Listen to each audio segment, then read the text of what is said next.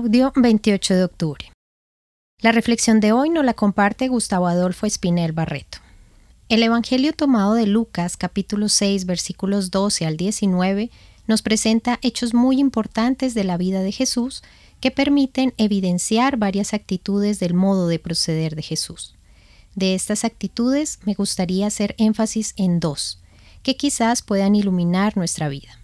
Por un lado, el Evangelio nos menciona que Jesús pasó la noche orando a Dios y luego escogió a sus doce apóstoles.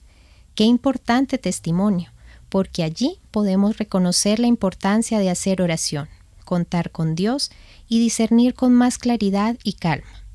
Hay momentos de la vida en los que debemos hacer elección sobre un gran proyecto o sobre algo que representa mucha importancia para la vida propia y la vida de los demás, y esto requiere de profundos y serios momentos de oración y cercanía con Dios. El segundo aspecto que quiero destacar es que Jesús confía en sus doce discípulos escogidos.